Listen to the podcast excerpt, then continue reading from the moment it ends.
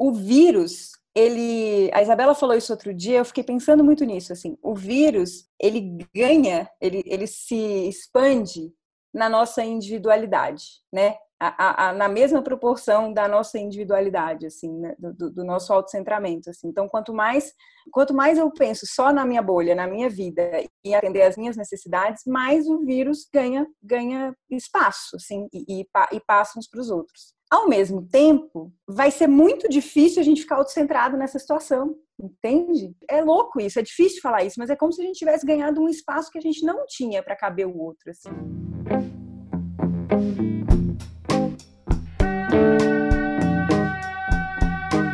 Seres de todos os reinos, este é o Coemergência e por tempo indeterminado não gravamos mais em uma lavanderia. A impermanência bateu com força Fomos chacoalhados, isolados e, como não poderia ser diferente, a pandemia do coronavírus se tornou o centro de nossas atenções. Por aqui, também estamos apreensivos e com medo diante de todas as complexidades e incertezas que estão sendo apresentadas para nós agora e do que isso pode representar daqui para frente. Por isso mesmo, estamos refletindo sobre como podemos ficar ainda mais juntos para lidar com o que está acontecendo tanto entre nós como com vocês que nos acompanham. Um jeito inicial foi adiantarmos o programa dessa semana já para hoje, para não termos que esperar até quinta. E vamos tentar, na medida do possível, seguir com um tempo menor entre os programas, além de outras ideias que estamos conversando e que comunicamos para vocês assim que tivermos algo definido. Aproveitando esse privilégio que temos de poder parar para falar e processar o que tem acontecido, temos buscado diferentes meios de nos apoiar e de cultivar um pouco mais de estabilidade em meio a todas as dúvidas que estão nos pegando nesse momento. De um lado, como trabalhar com todas as emoções que irão surgir ao longo das próximas semanas e meses e que já estão surgindo? Como realmente conseguir ajudar quem está ao nosso redor? De outro, como lidar com o aspecto prático do dinheiro, das consequências financeiras da pandemia. Fizemos o programa dessa semana pensando justamente em abordar essas inquietações, que são nossas, mas que imaginamos que são de muitos de vocês que nos ouvem também. Como obviamente não temos as respostas, convidamos um time de peso para nos ajudar nessas reflexões. Chamamos para nossa lavanderia, dessa vez virtual, as queridas Isabela Ianelli e Natália Roberto, do curso das emoções, e que já estiveram por aqui lá no episódio 2. Chamamos também Eduardo Amuri, autor do livro Dinheiro Sem Medo e que oferece cursos, escreve textos e dá palestras para nos ajudar a desenvolver uma relação mais saudável com o dinheiro. Fica aqui mais um agradecimento a eles por terem topado ter esse papo com a gente. Bom avisar, este programa foi gravado na noite da última sexta-feira, dia 20 de março. E como agora tudo muda na velocidade da luz, é bom saber que, dependendo do momento em que você está ouvindo, tudo já pode estar um pouco diferente. Não percamos a impermanência de vista. Aspiramos que essa conversa possa realmente trazer algum tipo de conforto para todos que ouvirem. Para nós, com certeza trouxe. Acreditamos muito na força da rede para nos apoiarmos nesse processo. A realidade está deixando mais explícito do que nunca como estamos conectados.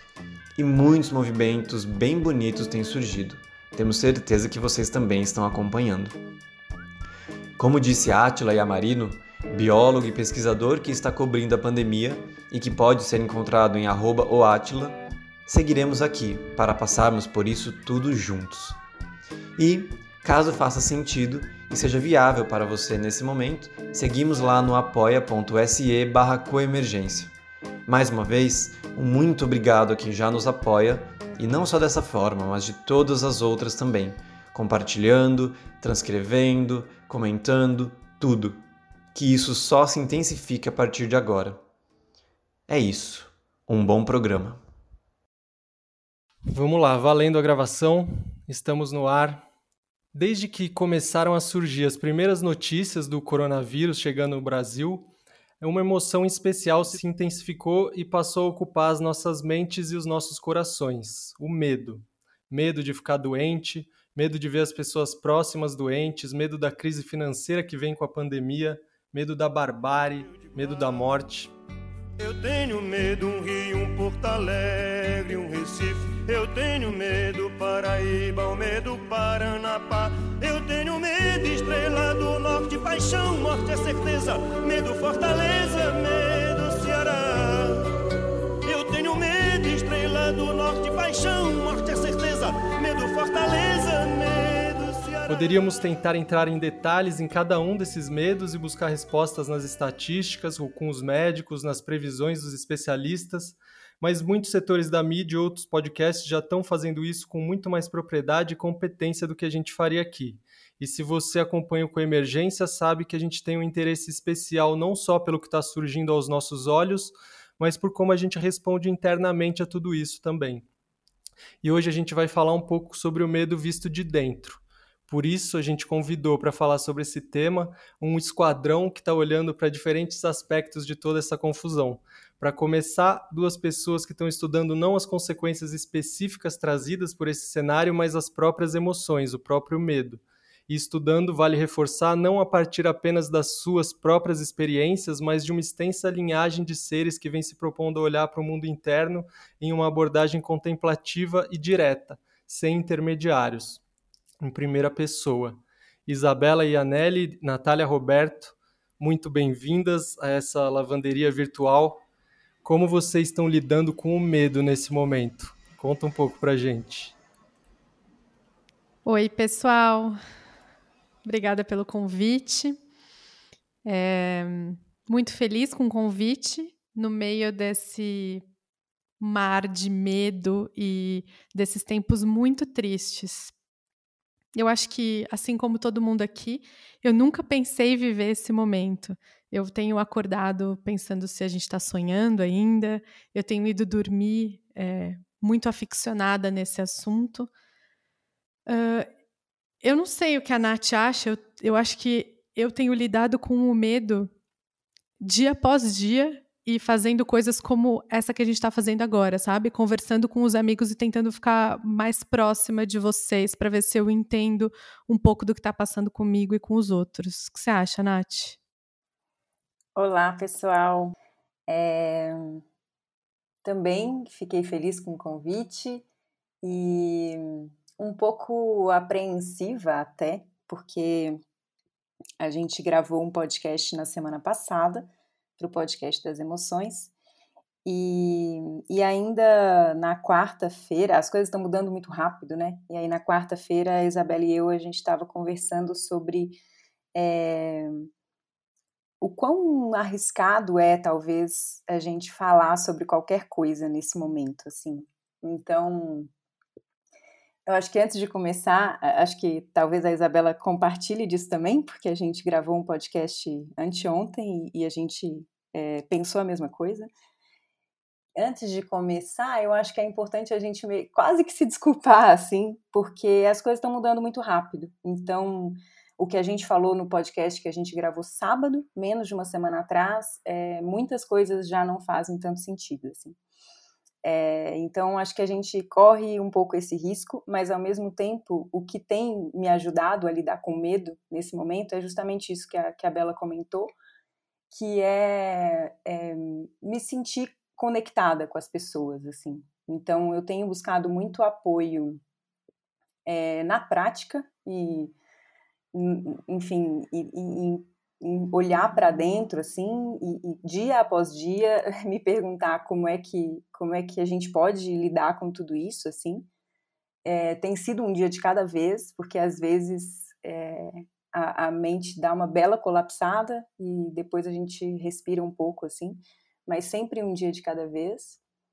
Mas além da prática assim muito é, tô, tô, tenho, tenho me sentido muito extremamente apoiada pela rede ao meu redor assim então, eu acho que um bom jeito é esse, assim, a gente é, comece, pode, a gente poder aproveitar esse momento para a gente é, ter uma compreensão dessa interconexão mesmo que a gente tem com as pessoas e que nem se a gente quiser a gente fica sozinho, assim. Então, isso tem me ajudado.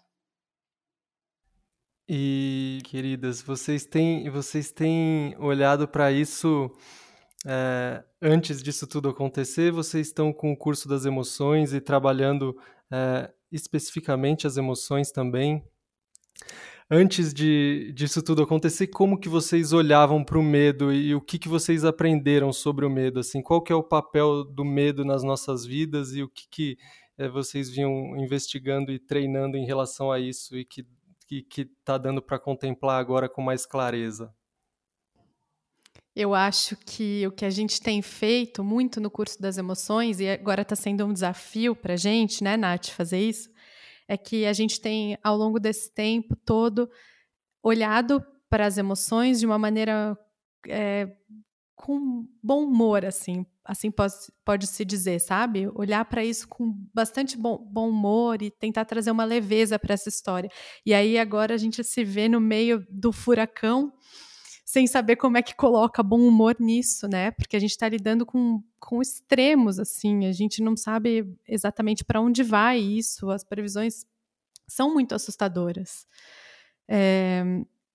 Então, assim, o que que a gente pode falar um pouquinho do medo, que a gente vem estudando, bastante. Primeiro, assim, que ele está muito relacionado à ansiedade. Então, quando a gente ouviu isso pela primeira vez, ficou meio confuso, né? Porque não parece que a ansiedade vem do medo, mas ela tem uma raiz ali muito forte no medo. E o, o medo é uma emoção que, que consegue salvar a gente. A gente está aqui muito por causa do medo. Né? Se a gente pensar evolutivamente, tem um cara que escreve sobre isso, Robert Sapolsky, a gente está aqui porque a gente viu um leão e a gente percebeu que não dava para lutar com ele. A gente teve esse, esse instinto de fuga para sair correndo. A gente percebeu quando não dava para lutar com a situação. Então, o papel do medo ele tem uma, uma função muito muito boa. Mas como é que a gente lida com, com ele quando a, a ameaça é tão, digamos, impalpável, né? Não sei o que vocês acham, mas eu vendo assim o que tem acontecido, não está acontecendo nada, mas está acontecendo muita coisa. A cidade meio que continua, mas não continua. É, acho que isso que a Bela falou, né, de do medo ser importante assim para gente, para mim isso nunca ficou tão claro como agora, sabe? É, e, e é, um, é uma é uma coisa meio difícil da gente olhar, porque ao mesmo tempo que a gente é, tem pesquisado as emoções e, e o medo sempre foi é, uma emoção muito presente, assim, em todos os encontros que a gente faz, né? As pessoas trazem muito isso, medo e ansiedade. Ao mesmo tempo que a gente tem olhado para isso e, e, e, que muitas vezes é, isso nasce na nossa mente, assim, muitas vezes não, isso nasce na nossa mente, né? E a gente tem tentado olhar para formas antídotos, como a gente não, não é tão levado pelo medo e pela ansiedade, o que, que dá para fazer, a gente se pega agora num momento em que a gente, é, a gente não quer embarcar no medo, porque a gente não vai ser útil para ninguém se a gente se desesperar, e eu acho que o medo pode trazer um desespero. É, mas, ao mesmo tempo, se a gente não olhar para essa situação do jeito que ela realmente está se apresentando, também a gente não vai conseguir ser útil para ninguém, assim. Então, agora eu, eu, tenho visto o medo como até uma coisa que, é, assim, quem tem um mínimo de senso de, de realidade, assim, tá com medo, né? Não dá para a gente não estar tá com medo agora. É, e, e, o medo pode fazer a gente parar de sair de casa, por exemplo, que é a maior recomendação que a gente tem agora. Pode fazer a gente lavar a mão, assim, né? Acho que à medida que os dias vão passando, eu tenho visto a ficha cair mais em mais pessoas, assim. É, então, eu acho que agora é bom que a gente esteja com um pouco de medo para a situação não piorar, assim. É, e uma outra coisa que a gente sempre aprendeu, né, não sempre, mas assim, a gente vem é, intensificando essa, essa pesquisa sobre as emoções e, e aí a gente se deparou com, com uma aula de um, de um professor chamado Gespend e que nos abriu uma, uma compreensão muito é, simples, assim, do medo. Que, que, o quanto que ele tem a ver com a impermanência, né, com a gente é, contemplar ou não contemplar a impermanência. E eu não sei para vocês, assim, é, eu acho que é a primeira vez que, não a primeira vez, mas talvez a vez que a impermanência tenha chegado nas nossas vidas de, da forma mais intensa, né? Quarta-feira passada eu estava voltando de carro de uma viagem a trabalho e conversando sobre outras coisas, assim, e, e como que a nossa vida mudou completamente em uma semana, e de todo mundo, assim, né? Então, é, um grande antídoto para o medo é a gente contemplar a impermanência, de que essas coisas são possíveis de acontecer. É, mas agora isso veio, como a Isabela falou, numa situação muito extrema. A gente fala muito de extremos emocionais e eu sinto que isso tem sido útil para a gente, para as pessoas ao redor. Mas o nosso, acho que um grande ponto agora, assim, como que a gente fala de extremos emocionais, né? Como que a gente não caminha no, no extremo emocionalmente, internamente, com uma situação extrema, né? Então, eu acho que essa é uma grande pergunta que eu, que eu tenho me feito, assim, sabe? Como, como lidar com isso internamente, é, para além é, da histeria, para além do desespero, é, ou, ou também como não negar, né? Mas considerando que é uma situação que, que eu vi o Tim Olmsted ontem falar, é uma situação que a gente tomara que a gente viva isso uma vez na vida, assim, sabe? Então, é uma, é uma pergunta que a gente tem se feito. Eu só queria é, puxar um pouco esse, esse gancho, é, Nath e, e, Isabela, que uh, era justamente um, um pouco que eu ia que eu estava refletindo, assim, que conversando com, com alguns amigos, é, justamente tem surgido muito uma reatividade em relação a essa situação ou uma é, uma incapacidade de processar tudo que está acontecendo, assim, porque realmente é muito novo, é tudo muito incerto e realmente as emoções começam a vir e talvez muita gente nunca tenha tido a chance de aprender a nomear essas emoções ou a olhar para as emoções de um lugar um pouco mais, tá, o que, que isso está querendo me dizer, como que eu deveria lidar com isso. Então, acho que, eu eu queria ouvir um pouco de vocês também, o que, que é, se vocês pudessem falar um pouco mais sobre justamente esses extremos que vocês estão vendo que está é, tá surgindo né, em nós ou em outras pessoas, e um pouco talvez explorar essa pergunta que você mesmo fez agora, Nath, assim, como que a gente então, é, para nós mesmos e para essas pessoas todos ao nosso redor que vão começar a ter essas respostas emocionais mais intensas e diárias, como que a gente navega no meio disso? Assim, o que, que poderia ser algumas chaves para a gente é, ver que essas emoções estão surgindo, mas ao mesmo tempo é, conseguir manter uma certa estabilidade ou tranquilidade em meio a isso? O que, que vocês estão vendo assim? Bom, Gui, é, a gente, assim que a gente lançou nosso curso online há pouco tempo, a gente decidiu fazer uma aula online e daí a gente decidiu fazer esse tema, que é extremos emocionais que é, são aqueles dois lugares que geralmente a gente age pela emoção assim, porque a gente não cultivou recursos ao longo de uma vida inteira. Então, quando eu te, sinto raiva, eu ou expresso o que eu sinto, então eu dou na cara, eu falo mesmo, né? Eu não meço as consequências, ou então eu suprimo, eu guardo, eu vou para casa remoendo, eu vou pensando em novas respostas do que eu devia ter feito na próxima vez que eu vou falar, sabe? É... E aí, como eu disse, a gente estava tratando esses extremos com muito bom humor, assim, e que agora está sendo um pouco difícil falar disso com bom humor. É... Porque a gente tem colocado muito a arte no meio desse processo, e aí então fica muito muito simples da gente olhar para esses extremos emocionais quando a gente pensa em novela das oito, sabe?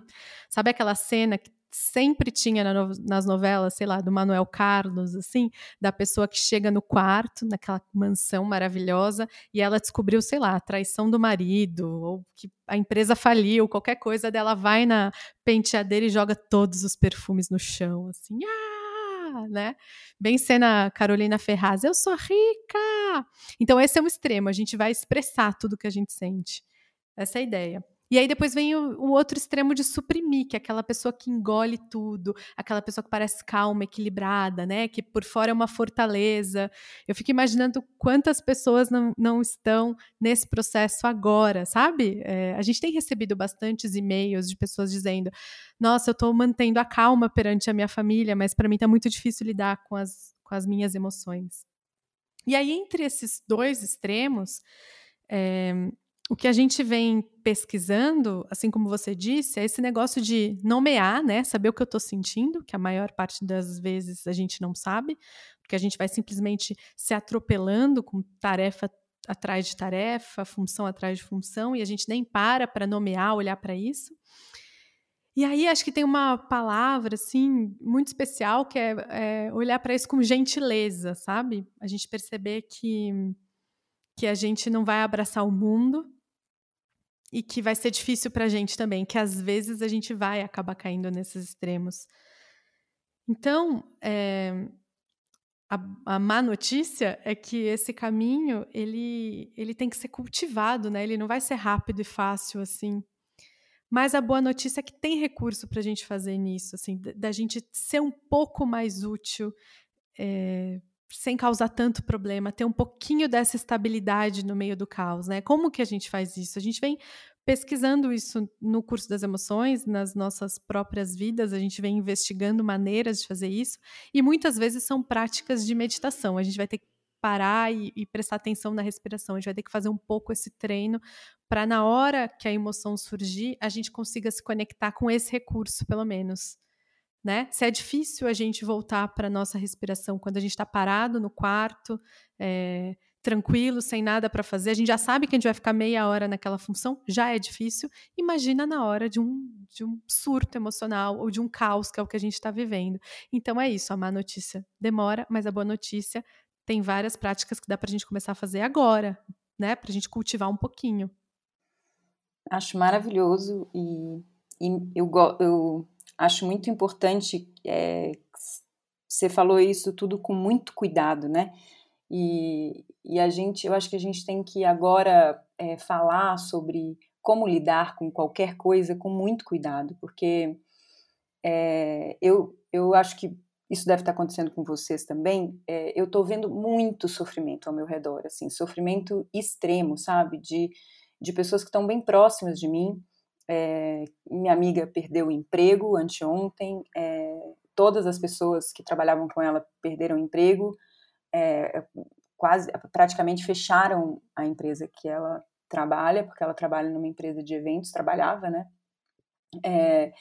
Tem, eu conversei hoje com uma amiga minha que é médica e, e ela é uma pessoa que é uma referência de estabilidade para mim. Ela está sempre é uma grande praticante e, e tá, tá olhando para a mente dela, assim, e, e hoje ela tava, tava difícil para ela, porque ela é médica, tá indo para o hospital, ela falou que para os médicos, para os enfermeiros, está muito difícil.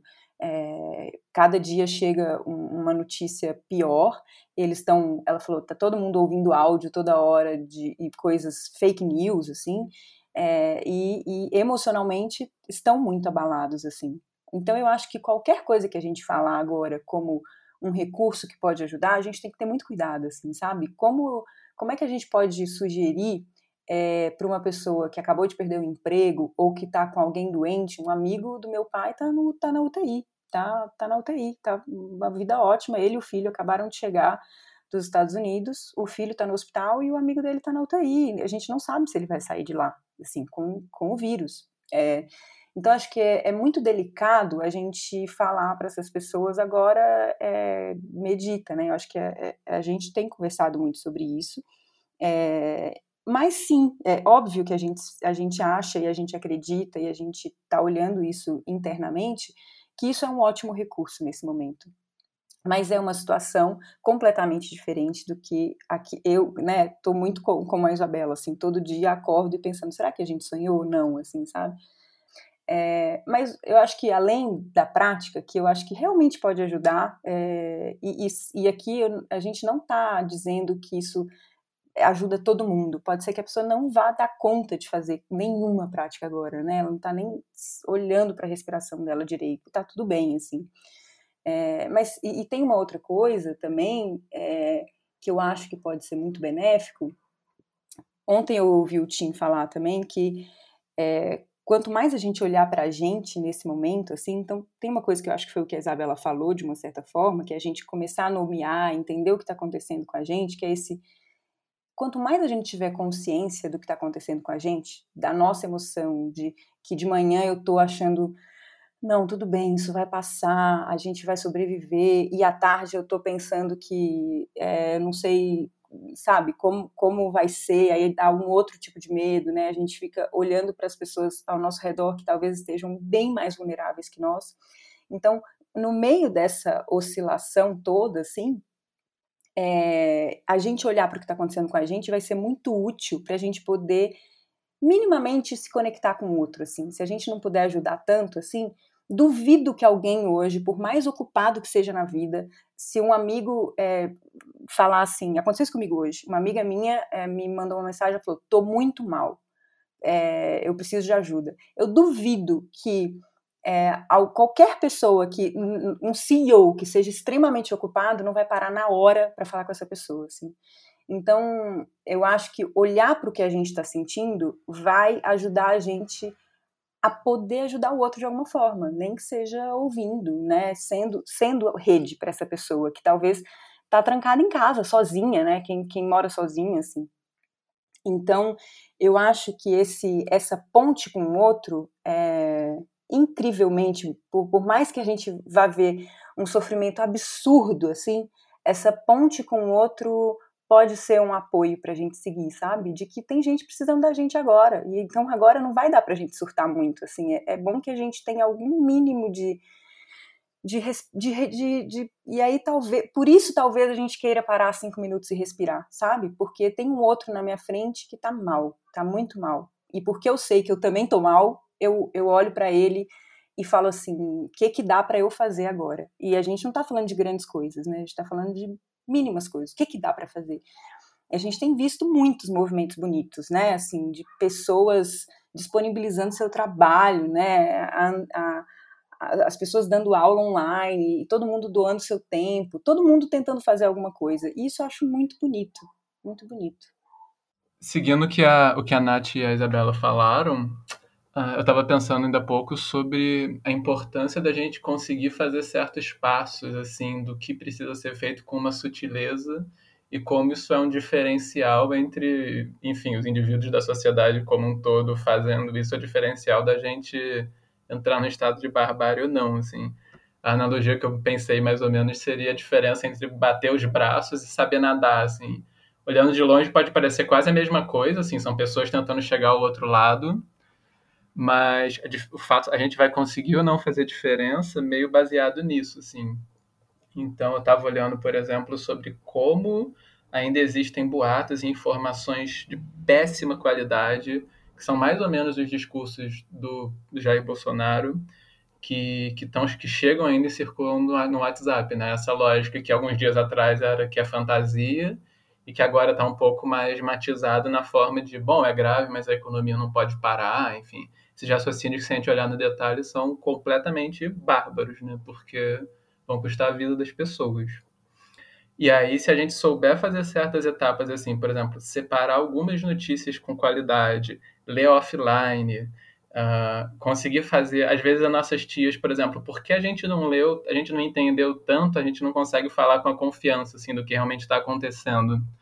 É, porque a gente não se acalmou um pouquinho, a gente não consegue acessar a pessoa. Então, é como se esse detalhe fizesse absolutamente toda a diferença, assim, por mais que pareça ingênuo, porque ainda mais eu que sou das ciências humanas, assim, a gente pensa de modo geral em termos de estrutura das medidas que precisam ser tomadas, mas eu acho muito importante a gente ter claro, assim, que a gente vai ter que fazer essa sutileza bem feita de ajudar a informar as pessoas, porque tem uma rede de desinformação operando, assim, não quero soar conspiratório mais ainda do que o panorama já está, mas tem, né, ainda que não seja uma coisa de maldade pura, mas mais de ignorância.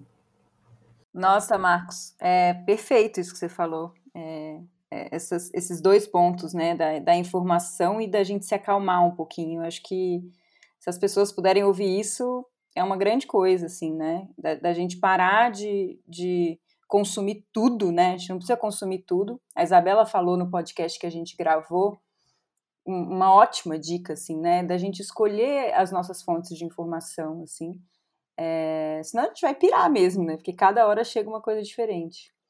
E... É, e a gente não estudou, né, vírus. Então é muito difícil para eu saber se é verdade ou não que vai ter um remédio, que vai ter uma vacina, que vai chegar. É muito difícil, assim. Então a gente precisa eleger fontes seguras que vão trazer é, um panorama explicado daquilo que a gente sabe, mas que a gente sabe que estudou. São pessoas que, que realmente sabem do que estão falando. É, e, e acho que esse segundo ponto também, né, da gente se acalmar um pouquinho, é, maravilhoso, assim, a gente, a gente fala, é, é importante a gente falar isso com todo o cuidado do mundo, sabendo que estão, né, que, que existem, é, tem pessoas, e a gente, inclusive, né, em alguns momentos, que a gente fica muito mal com essa história toda, mas é, coisas muito simples, né, eu tava ouvindo hoje a Elizabeth Matznang, falando assim, só se assegure de que você está respirando, assim, isso é, isso é, isso é muito bom, né, assim, é, é, é, é pouquinha coisa, assim. Ela falou, não precisa fazer muita coisa agora, assim, só se assegure de que você está respirando. Então é possível parar algumas vezes ao longo do dia e respirar. Eu acho que isso tem a ver com esse se acalmar. E aí, para compor a mesa virtual de hoje, a nossa lavanderia de mentira, a gente também chamou o, o nosso querido amigo Eduardo Amuri para falar sobre uma outra área das nossas vidas que também é muito afetada pelo medo, que é a área das finanças, do dinheiro. Em uma entrevista para Ana Holanda, o Amuri disse: Achamos que as nossas decisões financeiras são racionais, mas são emocionais e por isso a nossa vida vira um caos. O que oferece é um olhar mais humano para ajudar as pessoas a se organizarem em relação a isso. Acho que isso ajuda a entender um pouco do trabalho do, do Amuri. E aí, Amuri, muito bem-vindo.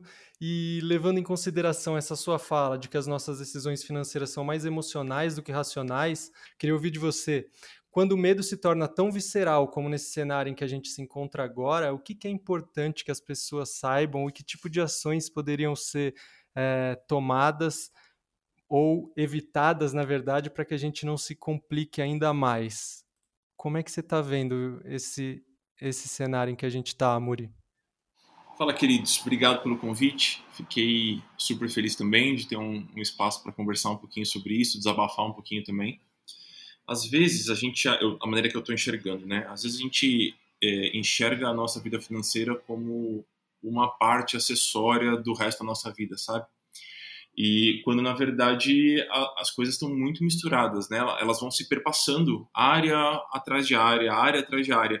Então é muito difícil a gente falar ah, quando se trata de finanças o medo opera assim e quando se trata de, sei lá, vida amorosa o medo se opera de outra forma. Então, tá tudo muito, muito misturado. A diferença é que a gente consegue criar algumas contra-argumentações quando a gente está falando de algum outro assunto que não é tão exato, quando a gente não está colocando números, quando a gente não está trazendo para a vida prática. Mas é muito difícil você enganar números, né? Você torturar os números de certa forma que eles digam o que você quer que eles queiram dizer. Então, quando a gente tira essas camadas argumentativas e passa a olhar os números, as evidências que eles trazem geram pânico, né? geram, geram terror, de diversas formas. Né? Então, nos últimos dias, eu até pensei como é que eu responderia a pergunta que você fez para a Natália e para a Bela, né? Já, como é que vocês estão lidando? Eu, eu não conseguiria nem responder como eu estou lidando é, nos últimos dias, porque eu, eu não consegui nem... Eu não consegui parar Assim, é claro que eu poderia ter parado cinco minutos para enxergar como eu tô, como eu tô me sentindo, como eu tô encarando tudo isso que está acontecendo. Mas é, tem sido uma demanda tão grande de, de informação e, e, de abraço e de consolo que eu mesmo não conseguiria responder essa, essa primeira pergunta, sabe? Então, se na época da, da Segunda Guerra a gente construía bunkers de, de tijolo e, e de cimento e estocava comida, agora a gente constrói bunker de dinheiro, né? É, é esse a nossa, a nossa argila hoje, né? Então, eu estou lidando com isso, tentando, enfim, oferecer algum tipo de, de consolo, algum tipo de fala minimamente lúcida, algum tipo de calma, é, mesmo que para isso eu tenha que suprimir as minhas próprias emoções naquele momento. Porque por mais que eu não, não me comunique com milhões de pessoas, eu me comunico com uma, uma base grande e muitas pessoas me têm como referência nesse assunto. E se eu não conseguir lidar minimamente com calma com essa situação inteira, a referência que aquelas pessoas têm para lidar com vida prática vai se perder de alguma forma. Então, essa tem sido a minha postura, tentar oferecer um lugar de calma e de tranquilidade. É, claro, lidando com a devida seriedade com a situação e dando o peso que a situação tem, mas procurando não não não entrar naquele esquema de barata voadora, sabe? Que todo mundo começa a gritar e balançar os braços, pelo amor de Deus, sai, vai, vai, vai, vai. Então, essa tem sido a minha minha posição por enquanto. É, a mulher falando exatamente sobre esse lugar de calma e tranquilidade, eu queria, na verdade, ouvir o quanto que você acha que essa é uma questão individual de cada um olhar para a sua situação e para o que tem, ou do quanto que seria mais importante da gente olhar para isso de uma forma sistêmica e o que, que você está vendo de iniciativas a esse respeito, assim? Só para complementar, Dani, isso que você falou, é... porque a gente estava até conversando antes, né? Acho que isso tem circulado muitas conversas e é... como que, na verdade, assim, são esses dois é, dilemas muito grandes, assim, nesses desafios que a gente está uh, vendo muitas pessoas passarem e relatando, a Nath acabou de trazer isso no começo, né, de pessoas perdendo emprego e porque fica fica isso, né, a gente tem todos os desafios da própria que a própria que o próprio coronavírus está gerando em termos emocionais, em termos da doença em si, e aí todos esses impactos que está dando em termos concretos mesmo, de pagar a conta no final do mês e, e etc. Eu acho que é, a, só trazendo isso assim como complemento para isso, do tipo, como que a gente olha para isso, assim, né, para esses dilemas tanto é, individuais, de como que eu vou pagar a conta, como uma empregada doméstica vai pagar a conta, ou um, um, empreendedor, um empreendedor que é, necessita ali do caixa, etc., é, tanto no nível individual quanto que tipo de outras ações mais amplas poderiam ser feitas, né, é, ou de coisas que já estão acontecendo, enfim. É, eu acho que a situação é, é, grave no ponto da gente não ter, poder se dar o luxo de escolher uma frente, sabe? Tem algumas situações que a gente pode escolher se a gente vai apelar para uma medida sistêmica ou se a gente vai apelar para uma atitude mais individual. Mas a situação, o que, o que pode acontecer é tão grave e é tão profundo que a gente não pode se dar esse luxo, sabe? A gente vai ter que caminhar com as duas frentes. E aí, quando a gente fala caminhar com, com as duas frentes, em especial com a frente individual, a gente obrigatoriamente vai ter que, é, que separar alguns grupos de pessoas ali.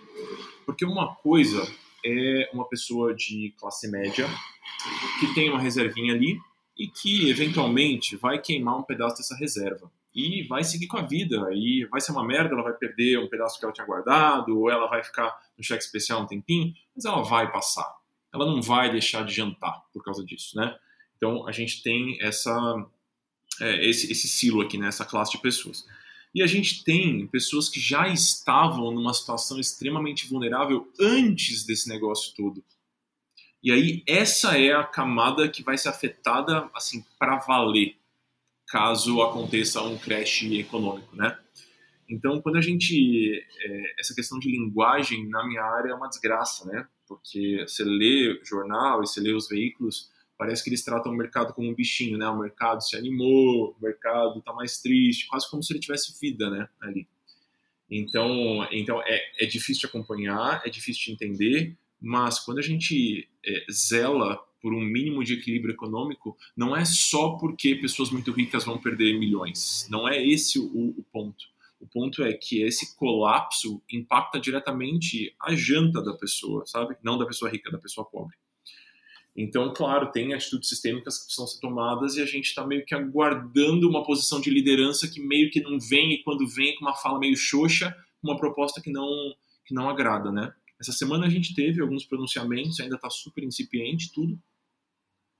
É, são, são claramente insuficientes.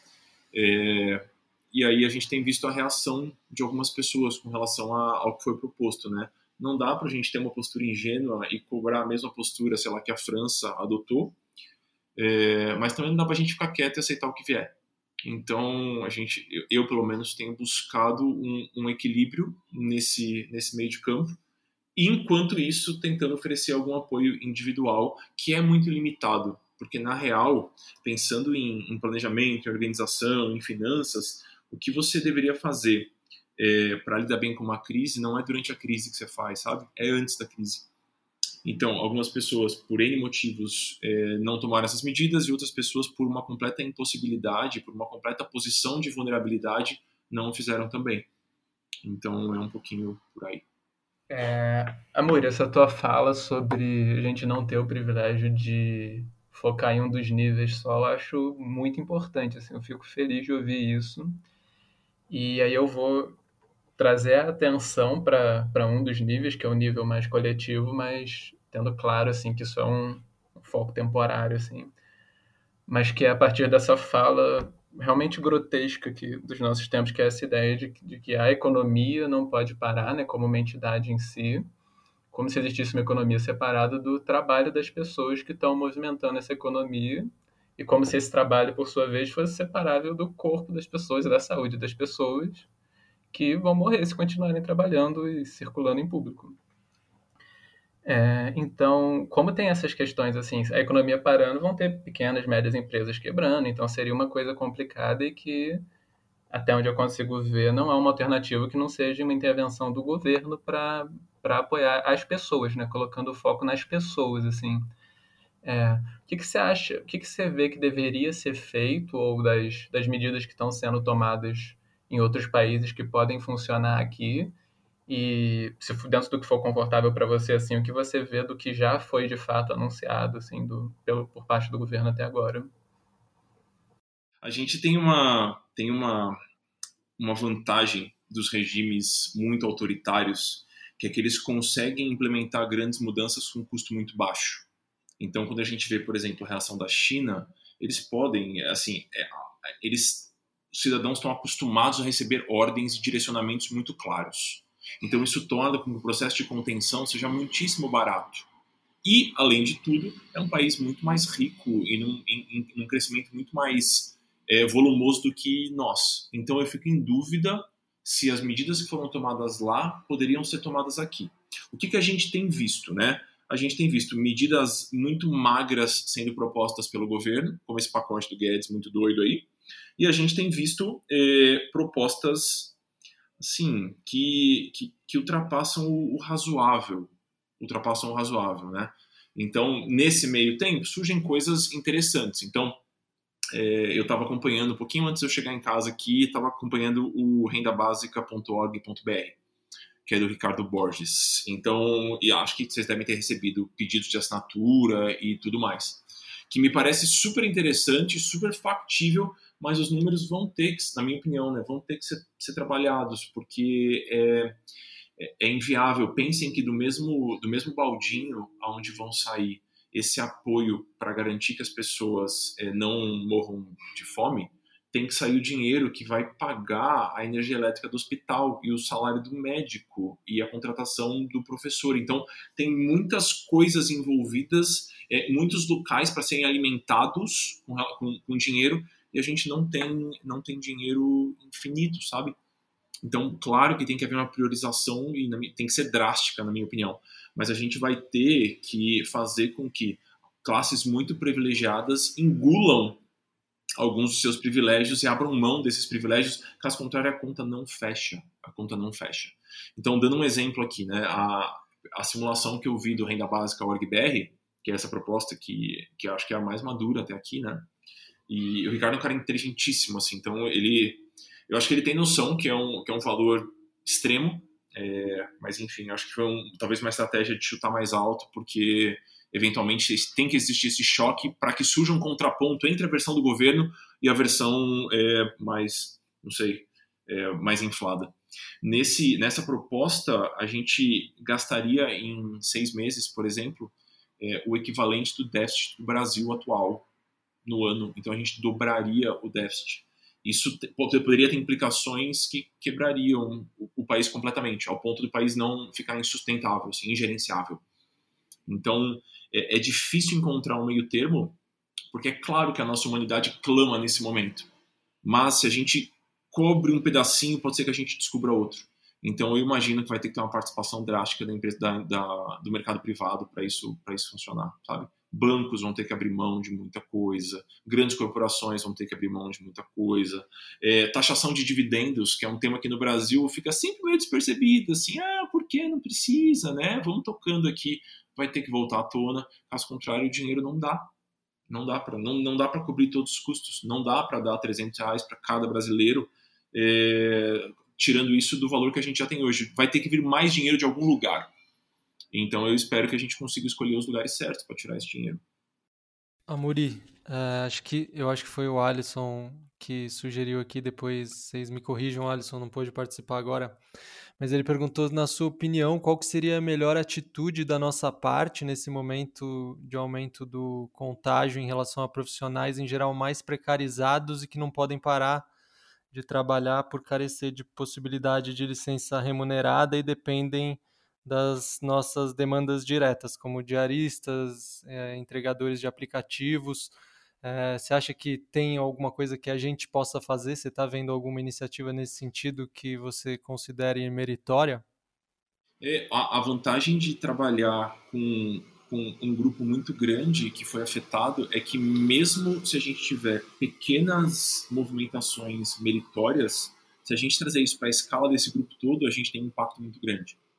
Da mesma forma que se a gente está trabalhando com um grupo de afetados e a gente vai jogando sementinhas de desespero, isso cresce muito rápido também. Então eu acho que a gente tem a, escala a nosso favor nesse sentido. Isso eu acho que é bem importante. Então eu eventualmente acho que o que vai acontecer, o que eu espero que aconteça, né? Que a gente tome consciência do nosso lugar e mensure o tamanho da nossa atuação. Por exemplo, é, você está ali, você tem uma diarista na sua casa e aí você viu no Instagram que você não deve parar de pagar o salário dela. É o bom senso, né? Assim, a não ser que você vá ficar sem dinheiro, ficar sem ter o que comer, você não deve pagar o salário, parar de pagar o salário da outra pessoa. Mas talvez, chuto, né? Que grande parte das pessoas que estão achando óbvio é, não parar de pagar o salário dessa diarista possa também fazer um pouco mais e cobrir, por exemplo, um pedaço dos custos dessa diarista na vida que ela vai ter que continuar tendo. Ela tem irmã, ela deve ter filho, provavelmente ela tem mais de um filho, ela tem marido que provavelmente vai ficar desempregado. Então eu imagino que tem uma força muito grande que pode surgir dessa atitude que aparentemente é muito pontual e que pode passar desapercebida no tipo, ah, tá tudo cagado, é, eu vejo o Nacional só me dá desespero, então não vou fazer isso porque sou só eu, meu vizinho não vai fazer. Então se a gente conseguir não cair nesse buraco, eu acredito que a gente vá conseguir um impacto significativo nesse nível mais individual, que é o que eu acabo lidando mais, né? Eu fico até emocionada de ouvir o Amuri, porque eu odeio papo sobre dinheiro, realmente, e eu consigo ler os textos do Amuri, assim, com, com muito prazer, porque ele não fala sobre dinheiro quando ele está falando, ele fala sobre vidas humanas mesmo. E e eu acho muito bonito ouvir isso, sabe? Da gente se dispor a bancar um pouco o outro, a se colocar no lugar do outro, porque o Amuri é muita personificação dessa rede de apoio. Quem conhece o Amuri na vida real sabe que ele é assim mesmo, que ele, ele exala isso pelos poros. Então eu acho muito bonito, boa parte assim da nossa sanidade mental, e eu falo isso pela Natália também, porque eu sei que ela também acha isso, em parte é ter uma rede de apoio do lado, sabe? É poder contar com a Muri, assim, com essa generosidade dele de, de dar palpite, apoio e, e etc. Obrigada, Muri, aqui, publicamente. Fico feliz. Obrigado também. Eu só, só queria comentar uma, uma outra coisa, é, puxando isso que você falou, Muri, que é uma coisa que é, eu e o Marcos, a gente num outro momento estava conversando, você falou né, do mercado como um bichinho, e realmente, assim, é, não sei se você, o que, que você tem pensado também sobre isso, mas um, porque muito se critica, né, especialmente a gente viu nessas últimas discussões políticas, é, o governo como esse vilão de corrupção e etc., é, e aí, em momentos com, de crise como esse, a gente vê a importância de ter uma estrutura de governo que, de alguma maneira, consiga é, dar conta dessas demandas, dessas diferentes demandas sociais que vão começar a surgir. E é uma coisa que eu estou pensando um pouco alto aqui, né, pra, até compartilhando com vocês, foi uma, uma conversa que eu tive com, com o Marcos, a gente passou por isso. Parece que não existe, de alguma maneira, essa cobrança em relação às empresas, né? Parece que as empresas são, de alguma maneira, isoladas e elas não têm uma é, uma real participação, não estão realmente conectadas. E eu trabalho com isso, assim, né? eu trabalho numa consultoria de sustentabilidade, a gente vê esses desafios das empresas se enxergarem como parte realmente de um, de um todo, de uma rede. Em momentos como esse fica gritante isso, parece que tem um, um distanciamento, parece que elas não, não, não, se colocam como de algum modo responsáveis, não, não, não responsáveis, mas que também deveriam ter algum tipo de papel em situações como essa. Não sei se você, que, que você já pensou sobre isso, o que, que você pensa sobre isso. Pois é, cara, mas assim, isso acontece mesmo se a gente não levar em consideração as grandes corporações. Conforme a, as estruturas vão crescendo e vão se inchando, a gente vai criando uma camada de abstração em cima da outra. E aí chega num ponto que parece que aquele assunto é de ninguém. Então, é, parece, parece brincadeira, mas é, o simples fato é, de você colocar complexidade dentro de um sistema faz com que você perca um nível de autonomia. E é por isso que, quando a gente pensa, por exemplo, em projetos muito ágeis ou projetos muito enxutos, eles geralmente têm poucas pessoas por trás e são pessoas diretamente interessadas, engajadas com aquele negócio. E quando a gente vai expandindo isso, e a política é um reflexo disso, né? É, e a, a própria maneira que o capitalismo se estrutura é um reflexo disso, é, eu tenho certeza que se você chegar pro, pro sei lá, pro diretor de marketing da Coca-Cola e você perguntar para ele, cara, você não acha que a Coca-Cola tinha que resolver a questão logística durante esse período de crise? Vocês têm caminhão, assim, é, milhares de caminhões. Não vai, assim, vocês vão lascar um tiquinho do patrimônio que vocês têm. Você não acha que vocês devem ajudar? O cara vai falar, claro que eu acho que tem que ajudar. O cara, sei lá, o Pedro, que é diretor de marketing, ele vai falar que é claro que ele tem que ajudar. Mas ele está inserido num sistema que faz ele acreditar que isso é uma decisão que tem que ser tomada por uma equipe por um board e aí a coisa começa a se distanciar da realidade dele, mesmo ele sendo uma pessoa num cargo interessante dentro da Coca-Cola. Então, quando a gente vai colocando essas camadas, é muito fácil a gente perder, o, é perder a conexão com, com a realidade das pessoas, né? A gente para de entender que aquele caminhão talvez pudesse resolver o problema de abastecimento de comida numa favela, por exemplo. É muito verdade isso. A gente, é, dentro do, dos assuntos também, de outros temas é, críticos que a gente vê, realmente, acho que um ponto que você trouxe, é, esse da abstração, acaba realmente levando a isso, de parecer que não. Ou uma abstração porque parece que o tema está distante, é, ou porque parece que é muito complexo, eu não sei nem por onde começar, e uma total prisão realmente ao sistema mesmo, assim, tipo, ah, então eu não vejo nem muito bem como agir no meio disso, porque as estruturas parecem que não me permitem. Mas é louco, né? Porque isso evidencia como essas coisas estão muito a gente criou estruturas muito desconectadas da, da realidade, assim, né, que deveriam poder responder essas urgências mais rápido, mas que não conseguem por essas, esses empecilhos todos. É, sobre, sobre essa questão, eu, eu acho que dá para a gente ir extrapolando aos poucos. Então, vamos pensar qual que é o nosso... Assim, o, o, grande ponto que eu acho que é, o, é nevrálgico nessa situação. Assim. A gente, de alguma, de alguma forma, passou a considerar, em algum momento, que o dinheiro é uma métrica de sucesso para uma pessoa, né? Então a gente fala que uma pessoa que deu certo é uma pessoa que tem muito dinheiro, uma pessoa que deu errado, que faliu é uma pessoa que deu errado na vida ali e tal, não tem muito dinheiro, né? Ela tá falida, não tem nada. E aí, se a gente considera esses parâmetros para definir uma pessoa que entre aspas deu certo, uma pessoa que entre aspas deu errado, é natural que a gente, quando a gente vai pensar numa pequena companhia, a gente vai usar o dinheiro como métrica também. E quando a gente for pensar numa companhia média, a gente vai usar o dinheiro como métrica também. E se a gente for usar uma companhia grande também, e uma cidade também, e um estado também, e um país também.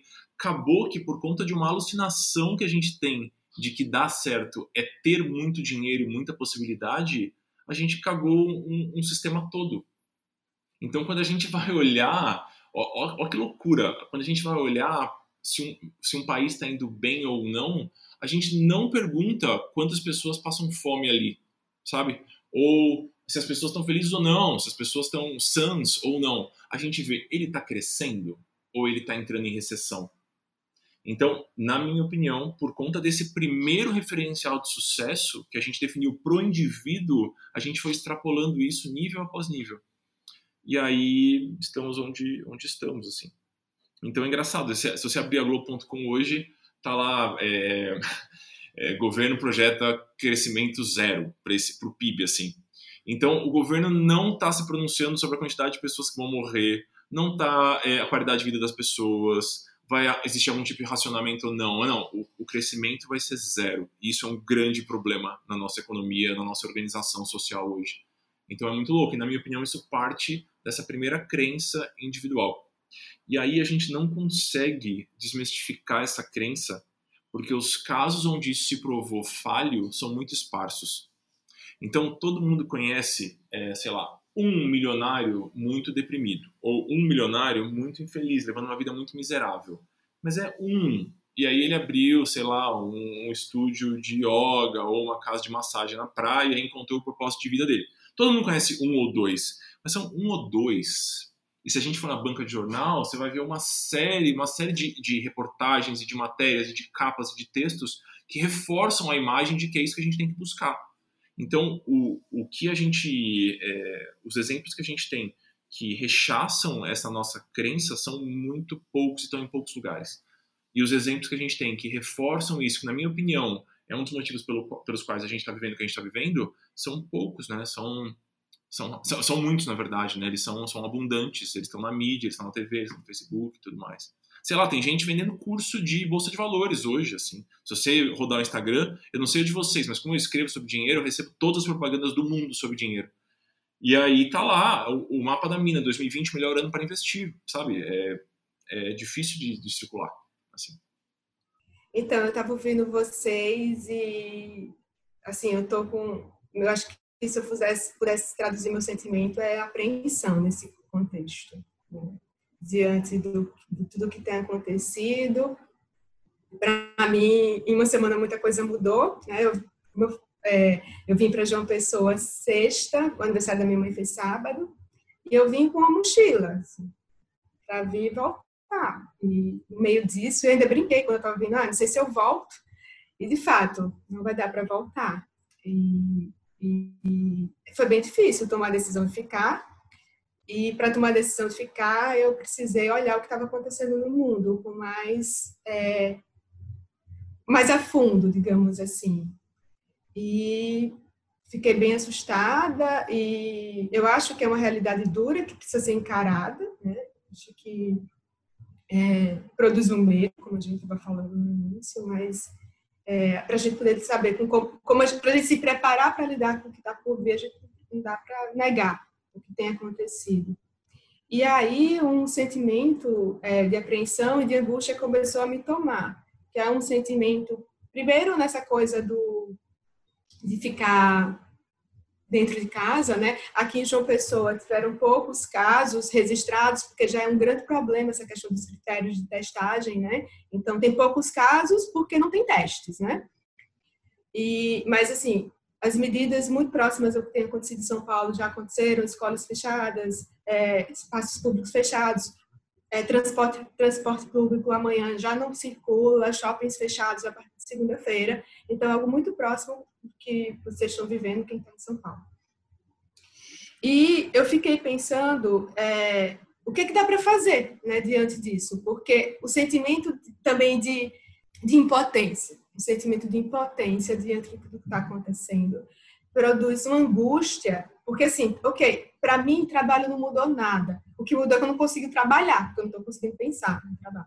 Mas assim, eu trabalho home office, então, para mim, as demandas continuam.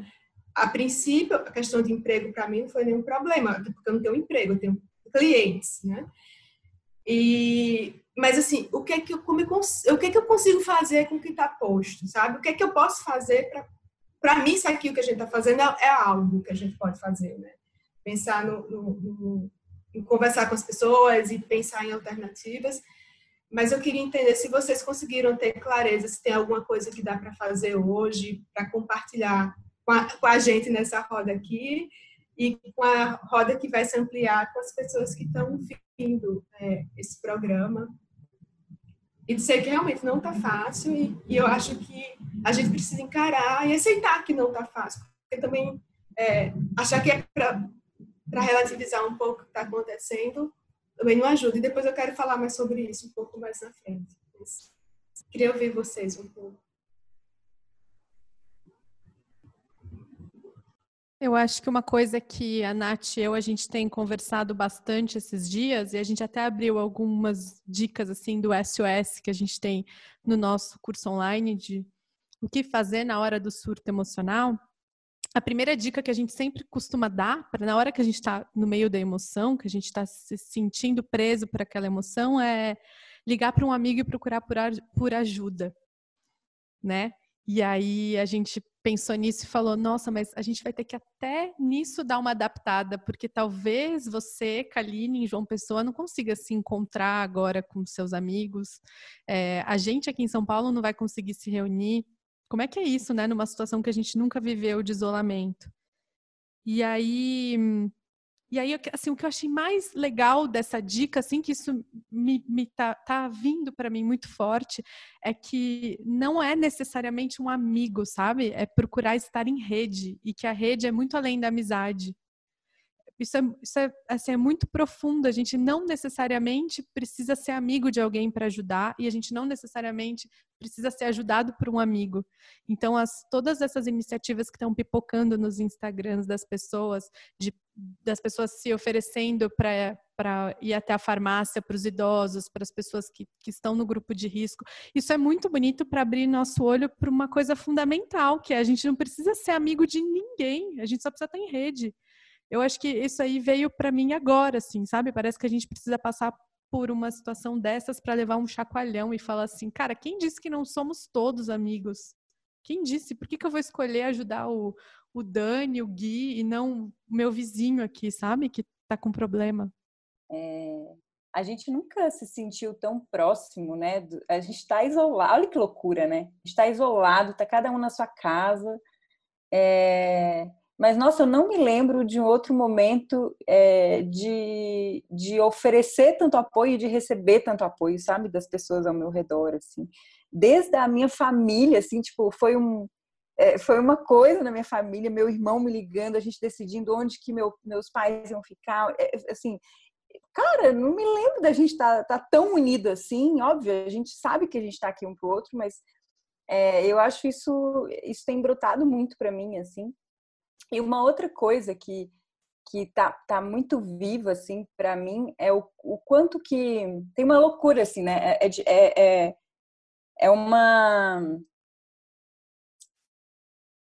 o vírus ele a Isabela falou isso outro dia eu fiquei pensando muito nisso assim o vírus ele é, ele ganha ele, ele se expande na nossa individualidade né a, a, na mesma proporção da nossa individualidade, assim, né? do, do, nosso autocentramento. Assim. Então, quanto mais pensando em só, em, em, quanto mais eu penso só na minha bolha, na minha vida e atender às minhas necessidades, mais o vírus ganha ganha espaço, assim, e, e, e passa uns para os outros. Ao mesmo tempo, é, vai ser muito difícil a gente ficar autocentrado nessa situação, entende? Eu, eu não sei até gostaria de ouvir isso mais, assim, não sei como tá para vocês, assim, mas é como se os meus problemas, é, assim, da, da, minha vidinha, assim, sabe, de coisas que eu quero fazer, é, que, que no dia a dia são parecem grandes, assim, é, agora ganharam uma, uma proporção muito pequena perto da minha amiga que perdeu o emprego, perto da, da minha amiga que está lá no hospital, perto de, nossa, de todas as pessoas que é, do, do, de, de, gente que está em presídio e que está completamente vulnerável a essa situação.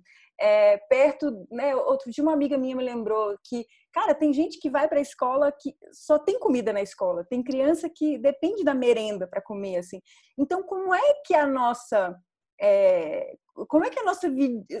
É, é, como se a gente. É louco isso, é difícil falar isso, mas é como se a gente tivesse ganhado um espaço que a gente não tinha para caber o outro, assim. Então, eu acho que essa rede é muito que a gente é, é muito benéfica agora, assim.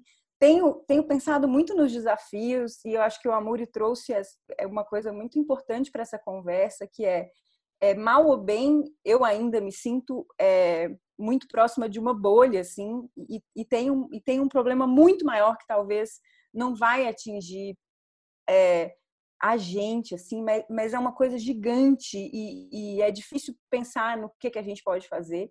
É, então, eu, eu acho que essa a gente, a gente vai ter que expandir essa rede para muito além das nossas bolhas, assim, sabe? Muito além. É o que a Isabela falou. Por que ajudar o Dani, o Marcos, a Manu, a Isabela, o Amuri, é, a Kaline? E to, por que a gente olhar assim aqui para a gente e não olhar é, pro, pro pedreiro que está fazendo uma obra ali ainda e que não parou ainda e, e talvez ele não, não, possa parar. Então, várias, tem várias coisas nessa história, né, que, que é difícil para a gente entender só da nossa perspectiva, assim. Então, eu acho que isso dá para fazer, assim, uma coisa que eu acho bem bonita, assim, é, é o quanto é, o quanto tem, tem uma segunda dica do SOS que a gente falou, que a gente já falou aqui, que é como a gente também pode escolher é, sair do, do, daquela bolha da informação e da gente dar refresh o tempo todo na notícia, né? A gente começar a perceber que talvez isso não esteja fazendo tão bem, que a gente possa tomar uma decisão de, de parar aquilo e de escolher o que, que a gente vai, como que a gente vai se informar. É...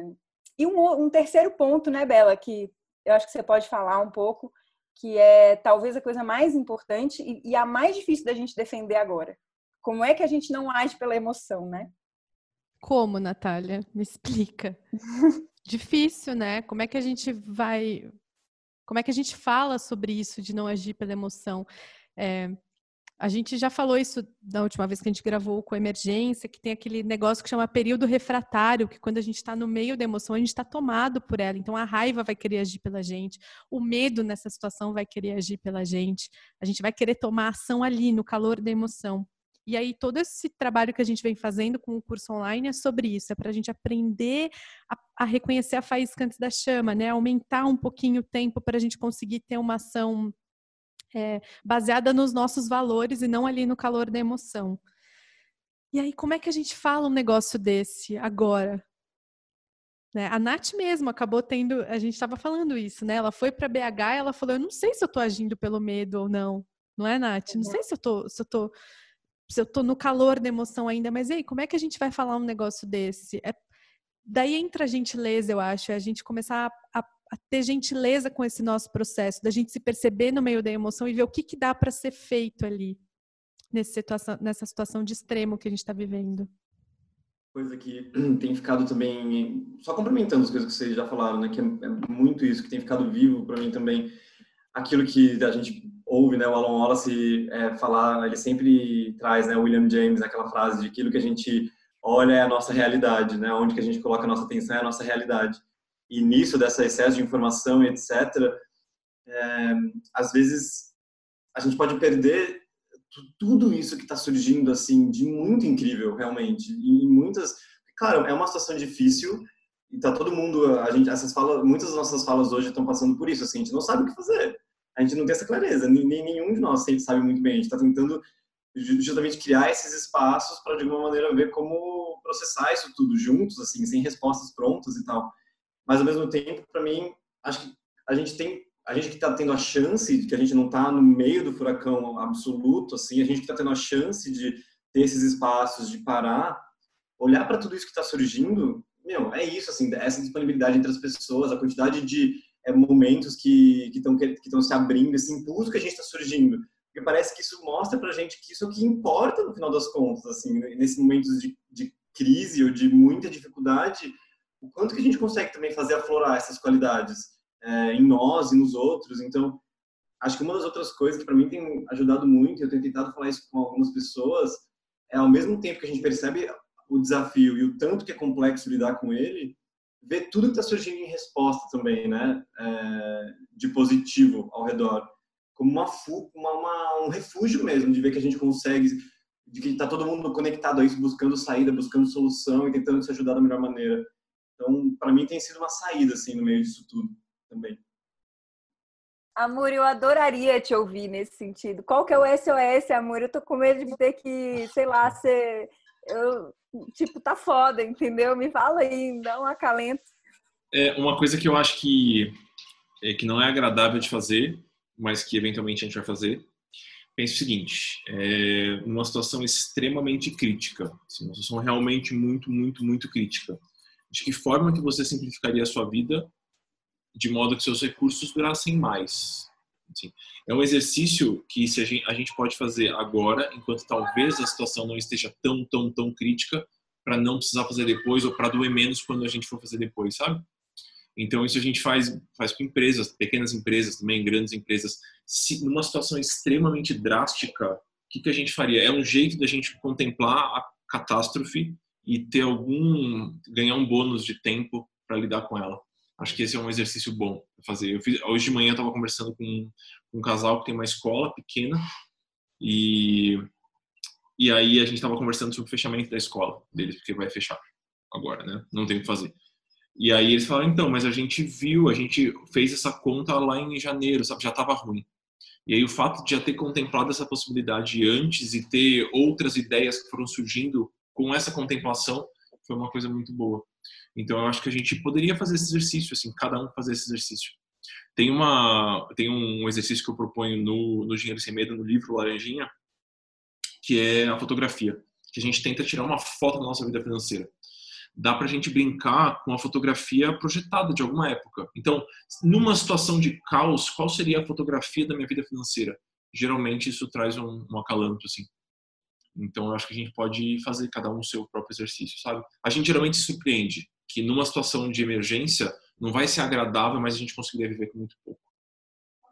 Isso, de novo, é um exercício muito privilegiado, né? Para quem tem gorduras da onde fazer cortes, né? É diferente quando a gente está falando de uma situação de vulnerabilidade. Mas mesmo assim, eu acho que, que vale fazer.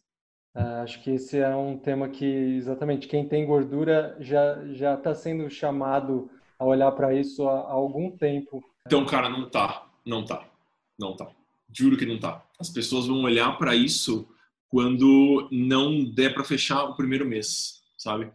Então é, é, é, tardio, cara. É muito difícil, né? A gente tem um, muitos experimentos assim que a gente tenta entender o, o efeito da escassez na mente na tomada de decisão, né?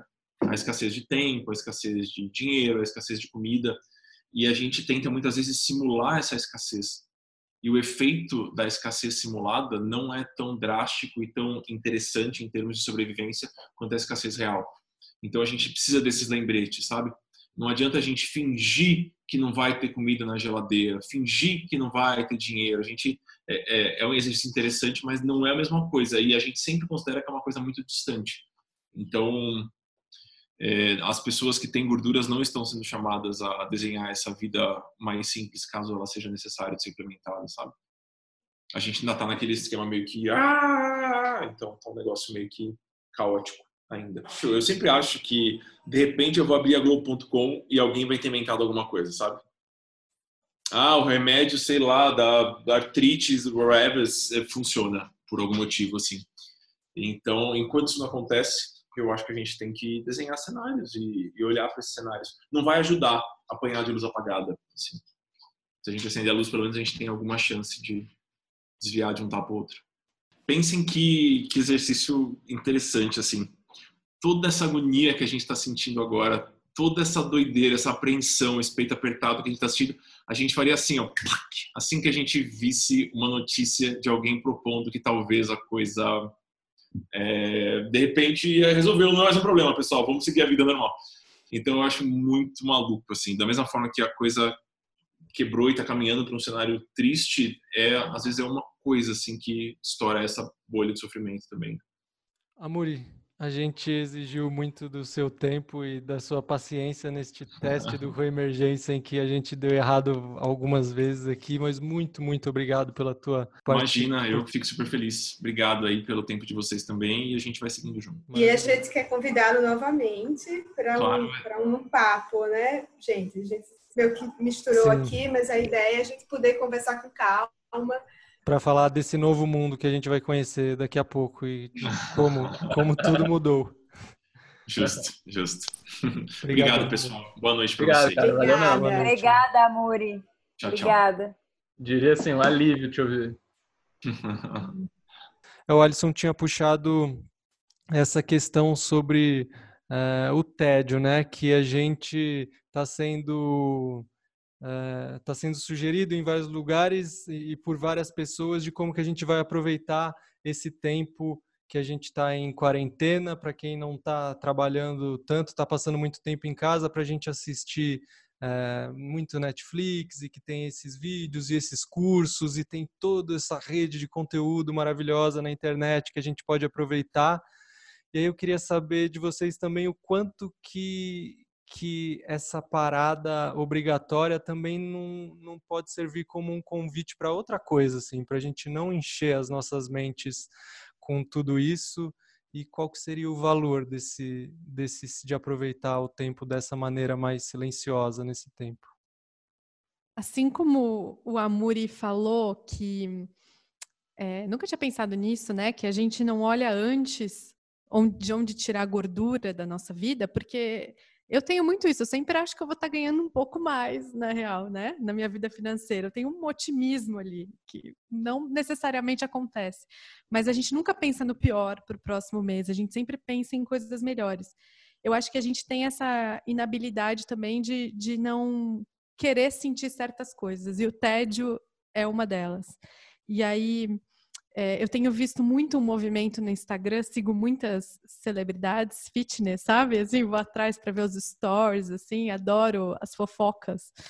E aí eu tenho visto muito elas migrando de um, de um lugar de celebridades fitness para celebridades de bem-estar agora, justamente, especialmente, já vem há algum tempo, mas especialmente agora por conta da, da quarentena, então dando dicas de como fazer. E aí, esses dias até comentei com a Nath, a gente começou a trocar alguns assim, mostrando como é, uma coisa muito comum é a dica de se distrair. Então fala, ah, se você está se sentindo está sentindo raiva? Gente, muda, muda o foco, vai fazer outra coisa, vai não sei o quê. E todas as dicas eram isso, era no sentido de distração. E eu falei, Nath, olha que curioso, porque o que a gente vem fazendo é meio que o inverso, né? É começar a prestar atenção naquilo. Então, você está sentindo raiva? E aí, como é que é sentir esse negócio, né? De quem você sente? Por quê? É, por que, que a investigação só não dá conta? E aí eu falei, que coisa louca, assim, porque parece que tem certas coisas que a gente não quer sentir, que a gente não quer encostar. E aí, num momento desse, se a gente tiver que estender esse período de isolamento e, e essa quarentena for uma coisa é, realmente séria, a gente vai ter que lidar com isso, né? E aí, não vai ter Netflix que aguente, porque de repente o Netflix mesmo vai trazer esse tédio próprio Netflix ou o próprio, sei lá, arrumar o seu armário, né? Todas as dicas que são dadas exaustivamente. É, e se a gente fizer o contrário, se a gente começar a colocar atenção nisso, ao invés de distração disso? É, a nossa segunda dica do SOS que a gente tem falado bastante é mudar a paisagem internamente. E é mais ou menos já começar a fazer isso. Então, assim, é, o que é, vai me causa muita ansiedade ficar vendo todas as notícias e ficar entretida porque a Globo News está com o sinal liberado, sabe? E eu fico completamente tomada. Estou falando bem no meu caso mesmo. E aí, né? Como é que eu tenho esse mecanismo de autorregulação?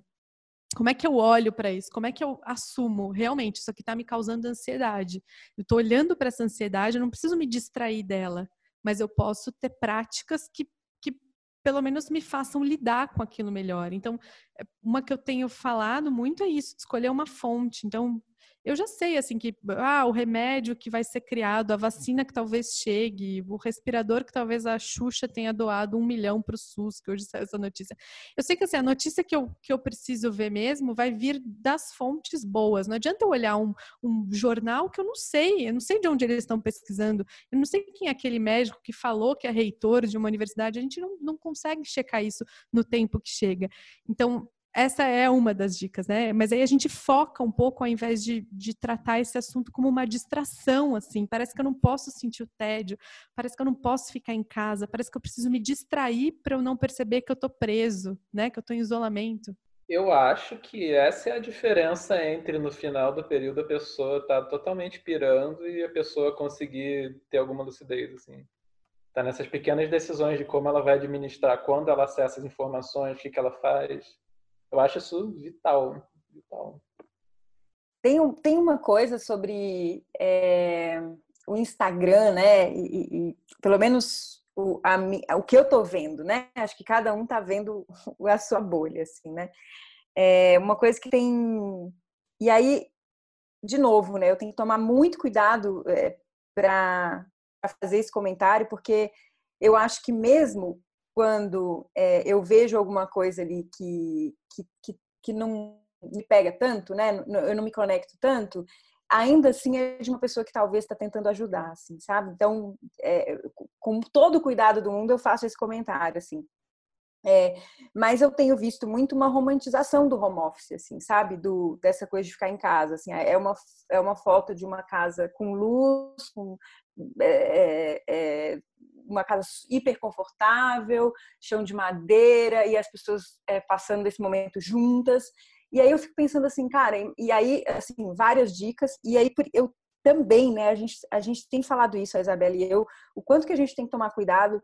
Até, por exemplo, a gente chamou esse negócio de SOS porque são coisas que a gente é, acredita que, que podem ajudar as pessoas na hora é, de um surto emocional, mas para esse momento talvez isso não se aplique assim né? Então de novo é, é, essa coisa do cuidado eu tenho prestado muita atenção assim porque a gente está num terreno muito muito é, instável né assim. É, mas eu, eu, eu tenho eu acho que também é, essa romantização desse momento no sentido de que dá dicas é, né vai aí tem dicas de todos os tipos assim é um extremo, sabe? Eu acho que é um extremo também, assim. Então, como é que a gente pode cair para não também ir nesse extremo do que dá para fazer, sabe? Então, da primeira vez que a Kaline tinha feito a pergunta, ela tinha feito um pouquinho de, ou eu tinha entendido um pouquinho diferente, né? De é, como é que vai ser esse amanhã? E aí eu não faço a menor ideia, assim, a menor ideia, assim. Eu ainda não tinha vislumbrado a possibilidade que o Amuri trouxe hoje de um dia abrir o jornal, abrir as notícias e falar existe uma solução. E eu falei, nossa, dá para vislumbrar essa ideia. Eu não, eu não tinha conseguido fazer isso ainda, sabe? É, mas eu, eu, eu acho que uma, uma coisa que eu acho que a gente pode tentar fazer assim é não cair nesse extremo de falar para a pessoa o que ela tem que fazer porque às vezes ela não tem filho, às vezes, tipo, né, o que aí aí é, é um, para mim assim, é uma foto de uma coisa muito romântica assim, sabe? Que eu acho que não é o que está acontecendo com a grande maioria das pessoas, pelo menos não é o que o está acontecendo com as pessoas com quem eu tenho conversado. E aí eu acho que a gente pode na tentativa de ajudar, causar mais ansiedade naquela pessoa, porque ela deveria estar aproveitando aquele tempo para atualizar o Netflix, para ler todos os livros, para brincar com a criança de um jeito ou de outro, né? Ou para fazer determinado exercício. Então, talvez isso gere mais ansiedade, assim, sabe? Então, isso é um, um comentário. E aí, acho que respondendo a pergunta, assim, do. É... Também não tenho resposta para a pergunta, né? Mas é, a gente está tendo que parar, né? O mundo está tendo que parar. E, e, isso é alguma coisa, assim, não, não, não é nada positivo do jeito que isso veio para gente, óbvio, mas, mas isso se apresentou para nós, assim, né? A gente nunca, nunca imaginou viver essa situação na vida, assim. É, e, e, e, como é que a gente faz? Assim, é, ontem eu ouvi uma amiga minha que mora na Itália, ela falou: não ouço, não ouço barulho do carro, de carro na rua, assim, é um silêncio absurdo. E aí pensei, cara, será que dá para a gente ouvir esse silêncio assim, né? E aí voltando para a fala do Tim de ontem, é assim, talvez esse seja essa, talvez essa seja a melhor coisa que a gente possa fazer pelo outro agora, sabe? olhar para esse silêncio, porque esse silêncio vai dizer muitas coisas sobre nós, muitas coisas difíceis. A gente vai começar a entender o que a gente está sentindo, e aí por isso a gente vai entender o que o outro está sentindo. E porque a gente está entendendo o que o outro está sentindo, talvez a gente consiga apoiar o outro, assim, mesmo que a gente não tenha uma solução, ninguém tem, né? Então, eu acho que, esse, que a gente poderia aproveitar um pouquinho essa oportunidade, assim, de escutar a gente, assim, sabe? Um, a Pema Chodron tem uma fala exatamente nessa linha, né? Que ela fala que quando a gente é, se conecta com o nosso sofrimento dessa maneira, ou com tudo que a gente está sentindo agora e que vai vir, né? Que é o que a gente tem discutido agora, de alguma maneira a gente está se conectando com a humanidade comum, né? De, então, a gente está... É, se a gente não nega essas... Uh, o que quer que venha, né? Que vai vir mesmo, tudo que a gente está discutindo agora a gente não nega isso e a gente se conecta com isso, é como se a gente facilmente gerasse compaixão, que a gente estivesse se conectando com aquilo que está em nós, é, mas automaticamente percebendo, como está tão explícito hoje, que também está nos outros, né? que também é, é, o que os outros estão sentindo também. Então, a gente se conecta muito nesse sofrimento, né? então é muito real isso, Nath. Aí só um gancho que, que também uhum. me veio de, de pergunta assim, como é que tá isso para vocês? De, eu não sei, para mim o Alan Wallace, né, ele na carta que ele é, mandou, não foi nem o Alan Wallace, não lembro onde que, no encontro que a gente teve lá no, no SEB essa semana, veio isso, né, de que é, os mestres às vezes colocam que esses ensinamentos ou esse processo que a gente tem, tá, tá tentando investigar todo mundo à sua maneira, de felicidade genuína, de uma coisa menos condicionada, tipo, é para é para agora, assim, é para momentos como esses. Tipo, não tem, é como se isso também trouxesse uma maior, é, uma maior motivação nesse sentido. E aí queria pedir de vocês como que tá esse processo para vocês, assim, se isso tá vindo essa... No outro, eu tava lembrando hoje, falando com o Dani mais cedo, sobre outro é, programa que vocês gravaram pra gente, que vocês trouxeram muito isso, né? Da importância da linhagem, da importância de estar conectado com professores que estão investigando isso há mais tempo, que estão abrindo isso pra gente, de estar, de estar conectado com, com essas redes e, e, de minimamente ter esses lugares de refúgio, assim. Queria ver como que isso está batendo para vocês agora, nesse, no meio disso eu acho que o que, o que, tem, o que esse momento tem mostrado para a gente muito forte é aonde que está esse nosso refúgio, independentemente é, de, de religião, assim, sabe? É, isso é uma boa coisa para a gente olhar, entende? É uma boa coisa, assim, sabe? O meu refúgio está no meu casamento, está na minha família, está na, é, tá na minha prática, né? Tá, é, eu, eu acho que é um, é um momento para a gente olhar assim e, e, e, testar a nossa prática mesmo, sabe? Assim, e até entender que talvez é, a nossa prática agora vai ser muito no cotidiano, assim, sabe? Vai ser muito, né? Tá, não dá para parar e fazer um retiro agora, assim. Pelo menos pra, eu acho um pouco inviável para mim, assim, né? Porque a gente está preocupado com as pessoas ao nosso redor, assim ao mesmo tempo não dá para não praticar, senão a gente não, não, não caminha agora, né? Não, não vai poder oferecer nada para as pessoas. É, mas em meio a isso, em meio ao extremo de ir para um retiro ou de não praticar nada, assim, né? de praticar sem estar num retiro, assim, é, tem uma enxurrada de emoção acontecendo, assim, uma notícia atrás da outra. Então, eu, eu acho que a prática no cotidiano agora, ela está bem viva, assim, sabe?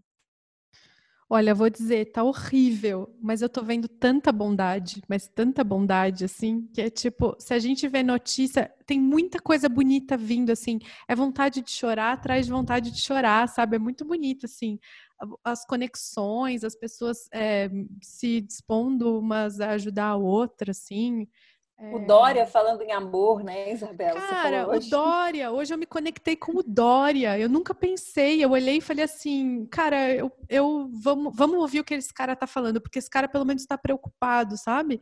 Ele contando assim, e aí uma, um misto de, de muita, muita, muita tristeza, ele falando que o Pacaembu vai virar um hospital de campanha, assim. Nossa, eu não tenho nem palavras, assim. Quando eu ouvi aquilo, foi muito emocionante. Mas ao mesmo tempo, assim, sabe, estamos fazendo alguma coisa, cara. Vai ter que ter leito para essas pessoas. Uma amiga minha que dá aula na rede pública, na, numa escola no Butantã, ela recebeu uma visita no último dia que ela trabalhou da Secretaria de Saúde, escolhendo onde ia colocar os leitos. Ela falou: foi a cena mais triste da minha vida, ver a escola virando leito, sabe? Eu nunca pensei que eu fosse passar por isso. Mas daí é que a gente vê essa bondade toda, sabe? Minhas amigas educadoras mandando as cartas que a direção mandou para elas, assim, de despedida, assim. Estamos, é como se fosse uma despedida do ano letivo, mas não acabou nada. E a gente está com o coração completamente apertado. A gente não sabe para onde vai. Mas, cara, essa conexão é muito bonita. É um, é um momento muito bonito dentro de um mar de tristeza, assim, um caos, uma coisa que não dá para segurar. Eu acho que todos os pontos que a gente está entrando são muito importantes, assim, né? É, e tem umas coisas que a Manu tem falado ao longo do, desses dias, assim, que é que tem a ver muito com a gente não perder o foco na quando, quando a gente fala de nós estarmos juntos e tal, que isso precisa realmente incluir não perder de vista a desigualdade social, né? Que é o que realmente vai causar o maior sofrimento imaginável, assim eu fico pensando como assim a gente tentando falar sobre isso, eu vejo também quando eu escrevo coisas e tal, como a fala tem sentido num contexto de conversa, a mesma coisa que a gente fala, aí se alguém bota um foco, mas e as pessoas sofrendo? Aí parece que a gente está falando algo absurdo, assim, aéreo. Mas não, né? Assim, a gente vai ter que lidar com essa dança de tudo que a gente vai falar vai valer para um contexto e não vai valer para o outro. E, por é. exemplo, no contexto de praticantes, eu acho assim, quem tem como acessar do que, que a gente está falando, em última instância, a gente está praticando para lidar com morte, com impermanência, que são coisas que vão surgir na vida, assim. E no outro contexto, seria uma fala quase insensível de com pessoas que vão morrer, que vão, que vão correr o risco, né? Então, no sentido, eu quase sugeriria assim da gente se perdoar pelas contradições do discurso, porque porque a gente vai tentar falar várias coisas dançando e aqui entre praticantes, entre pessoas que não estão praticando, e mas nunca isso é muito o que a Manu tem falado assim, nunca perder o foco central, assim, se a gente fala de compaixão é é fazer tudo que a gente puder para reduzir a desigualdade social e reduzir o impacto que isso vai ter, né, de, da desigualdade. Não, é que eu acho assim, gente, que tipo, tem umas coisas que, pelos contatos que eu tenho com várias pessoas de diferentes lugares, que eu acho que tem umas coisas que a gente faz que é, me, me soa com um pouco de falta de cuidado com pessoas que não estão no lugar que a gente está, né? É, tipo, no home office, na casa, é, com conforto, com comida e tudo mais. E aí, quando eu vejo essas pessoas vendo essas coisas e falando, meu, tipo, eu vou. Eu, você não tá entendendo, minha mãe, ela tem 60 e poucos anos, ela tá pegando um ônibus duas horas dentro do ônibus para trabalhar. Tipo, eu chorei hoje rios. Eu me sinto uma idiota, de verdade, eu me sinto uma imbecil de estar tá aqui nesse, nesse contexto todo, tipo, bom e, e para mim falta um cuidado com essas pessoas. Nosso mesmo, daqui do podcast, das gravações, de tudo que até foi dito em alguns momentos, mas eu sei que é importante porque tem pessoas assim, a gente sofre do mesmo jeito, tem um sofrimento, todo mundo tá sofrendo. Tipo, eu não sei se minha mãe vai ficar viva ou não, né? Tipo, pelo que eu, pelo que eu contei para vocês, tem um monte de coisas acontecendo que perturba, que preocupa, perda de emprego, que a gente fica angustiado, mas eu acho que a gente esquece um pouco que tem a realidade mesmo, a maioria das pessoas não estão nessa situação. E essa situação que a gente está é muito boa. E é só de assim, que um cuidado que a gente tem que ter é esse, do que, que a gente, de como a gente está lembrando dessas pessoas, porque elas estão por aí, elas estão olhando. Elas são meus amigos, meus amigos queridos, né? Tenho amigos queridos que estão assim. E a gente tá fazendo o que com essas pessoas? Tipo, a gente tá lembrando disso agora? Ou a gente tá, tipo, pensando, nossa, que tédio ficar aqui assistindo filme, série. Tipo, não, a gente tá. A gente, eu tô me esquecendo, eu tinha me esquecido. e hoje eu, eu me toquei que eu me esqueci disso. E eu, eu me senti uma idiota, uma ridícula, né? E eu acho que a gente, tipo, não pode esquecer dessas pessoas. Assim, não pode esquecer que a maioria das pessoas não, não é isso que a gente tá vendo. A gente tá vendo que a gente tá nessa bolha e, e tomar muito cuidado com o que a gente faz e fala e, e mostra por aí, sabe? É, porque isso pode machucar muitas pessoas. A gente não vai poder ajudar essas pessoas. A gente não vai poder falar, ó, você, é, não, você, não, você não vai morrer, tá bom? Tipo, você não vai pegar o vírus, sua mãe não vai pegar o vírus. A gente não vai poder fazer nada em relação a isso. Mas a gente pode não machucar mais, assim, sabe? Tipo, é, eu acho, não sei. Manu, eu queria aproveitar essa sua fala e tocar num ponto que para mim é muito, muito assim, que tá me pegando muito e que hoje, inclusive, eu tive uma, uma, uma questão com minha mãe sobre isso, que é essa coisa do julgamento, sabe? A gente não sabe o que cada pessoa está sentindo, o que, é que ela está precisando passar. Então, eu acho que o exercício de escuta, que é algo que a gente faz e onde a gente estiver, né? E de fala, né? Acho que a gente pode cuidar disso. Então, é, muitas vezes, na tentativa de cuidar da pessoa, a gente tenta resolver a situação dela e dizer, não, fica bem, vai ficar tudo certo. Olha, minha mãe, por exemplo, ela, ah, não, pode acreditar no milagre. Mãe, agora eu não estou conseguindo acreditar em milagre. Agora eu estou apreensiva, agora eu estou tensa, agora eu estou com muito medo. E eu sei que ela estava tentando cuidar de mim, mas naquele momento eu só queria ter espaço para a minha apreensão, para a minha preocupação. E, e, muitas vezes é nesse lugar que a gente que cuida da gente, a gente descuida do outro, né? Como você bem falou, é supondo que o que está cuidando de mim está cuidando do outro, mas não, assim. E eu acho que a gente tem que espaço, tem que ter espaço para o luto. Eu hoje eu, eu, estou no luto pela minha, pelo meu contexto e pelo que está por vir, né? E, e, e pode ser um luto antecipado, mas eu estou sentindo isso. E não, eu não quero tirar isso de mim, assim, desesperadamente. Eu não quero que ninguém passe a mão na minha cabeça. Não, vai dar tudo certo. Não, eu, eu quero experienciar isso, porque eu acho que isso me mobiliza a fazer coisas. por isso que eu perguntei o que, é que a gente pode fazer. Porque eu quero poder fazer alguma coisa que, que seja não julgar, não criticar, me preocupar, né? O que seja. Mas para isso eu preciso estar afetada pelo que está acontecendo de alguma maneira.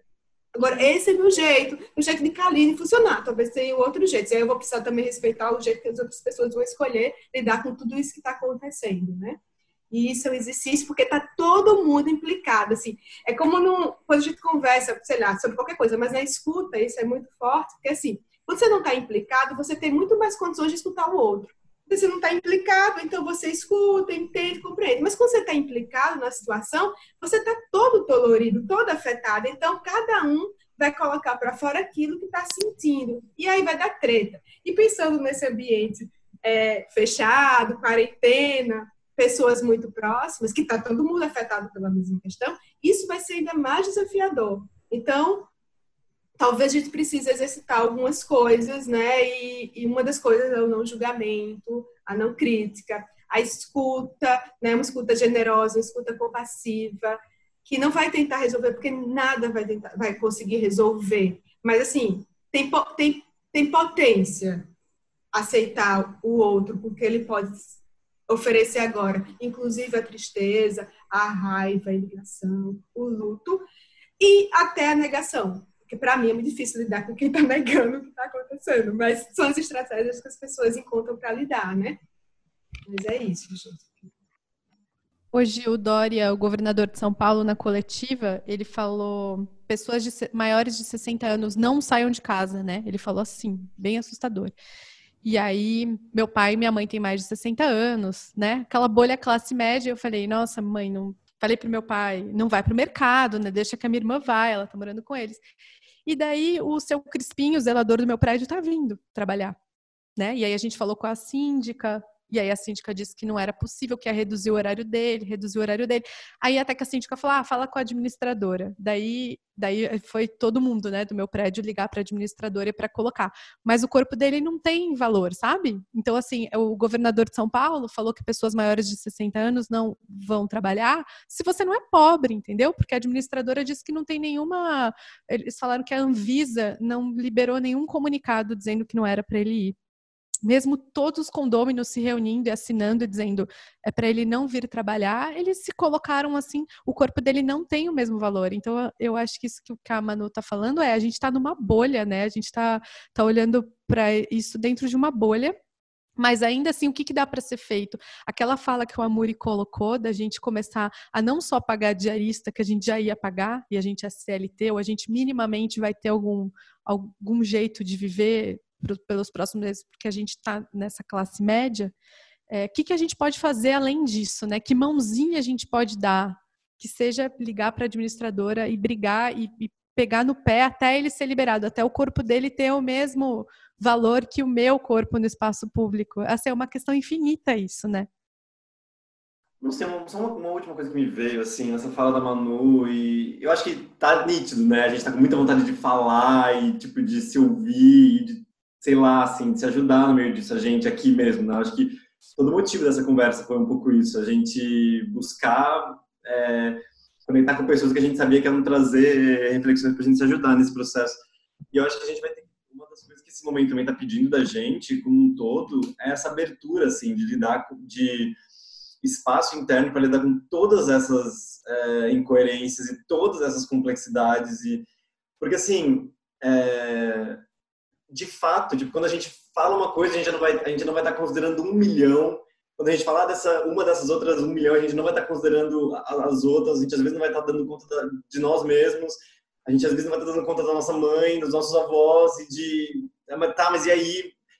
Eu acho que a gente vai ter que ter uma, uma, uma visão de abertura e de espaço assim para gente e de entender que é, a gente de que vai vir isso tudo, né? Acho que um pouco do, conectando com o que você falou, cara, de que vai vir isso tudo. E, e, tudo bem, a gente vai ser incoerente, a gente vai às vezes não conseguir dar conta, é, mas reconhecer que a gente tem esse espaço para que isso tudo aconteça também, interno, assim, de alguma maneira. Para a gente também não colocar um chicotinho a mais aí por não estar tá dando conta de tudo. Porque, assim, não vai dar conta. Se a gente ficar com esse chicotinho no meio disso tudo, não dá Assim, a gente, de alguma maneira, tem que ter esse cuidado é, entender que a gente tem esse espaço de estar tá vivendo essas, essa, todos esses movimentos que vêm e que está tudo bem mesmo, que tem, a gente pode ter esse espaço de algum jeito. É, é isso, assim, eu acho que a gente ninguém tem resposta de novo, mas a gente solte esse chicote também, que tá tudo bem. A gente não vai nessa conversa nem assim conseguir resolver todos os problemas e todas as questões e abordar todos os assuntos de todos os eixos possíveis. É, é uma, é uma intenção muito maravilhosa que a gente está tendo de abrir esse espaço.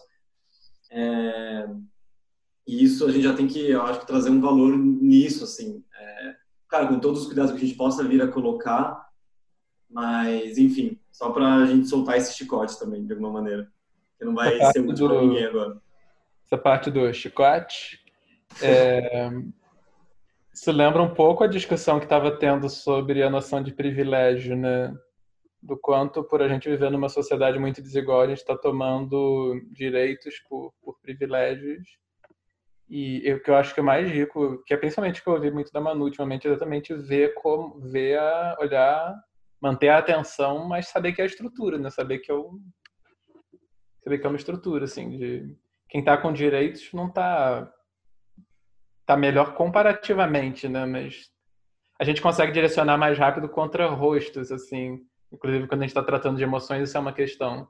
Mas tem uma coisa, o Amuri falou muito bem, né? Assim, uma estrutura que vai ficando impessoal, que produz distorções absurdas, assim.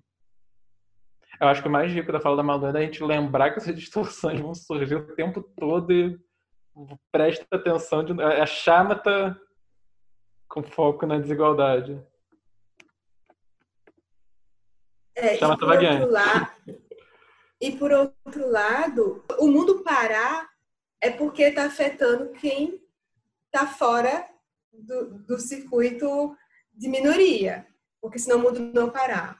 Então, está parando sim porque pode pegar pessoas com dinheiro. Está afetando sim porque vai afetar a economia. E, mas é isso que temos para hoje, né? O mundo que a gente tem hoje. E a gente vai fazer um exercício para descobrir como vai lidar e até que ponto isso vai transformar e que talvez essas, para mim, seja talvez a, a, a, esperança que dá nisso tudo, sabe? É revelar o quão é cruel a estrutura social, econômica que a gente vive, e numa esperança que vai ter um antes e depois disso, e que um depois do coronavírus, né? depois de uma pandemia de coronavírus, a gente possa rever o que a gente construiu e, quem sabe, construir algo novo a partir disso.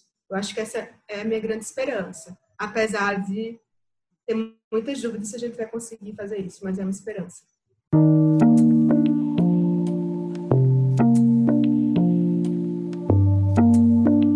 Eu vou assumir esse papel então de encerrar essa conversa. A gente está há bastante tempo aqui. Esse é o início de uma conversa, né? Bom, a gente está começando a falar disso.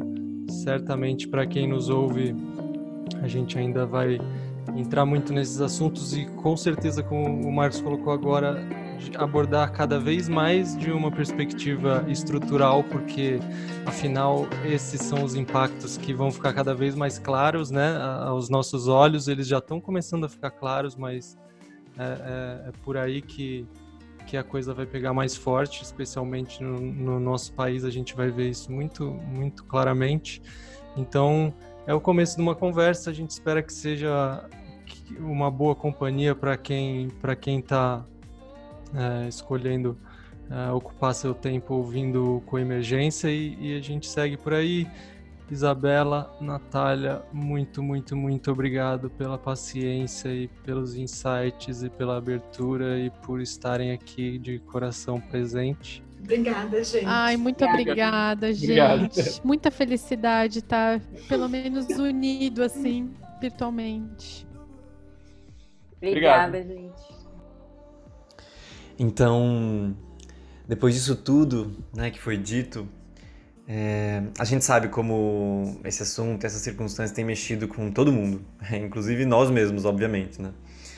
E muitas coisas podem surgir, como a gente falou na conversa. Então, a gente só queria propor é uma prática simples agora é, para que a gente solte, para que a gente tome um tempo para soltar o que quer que tenha surgido em todo mundo que ouviu essa nossa conversa.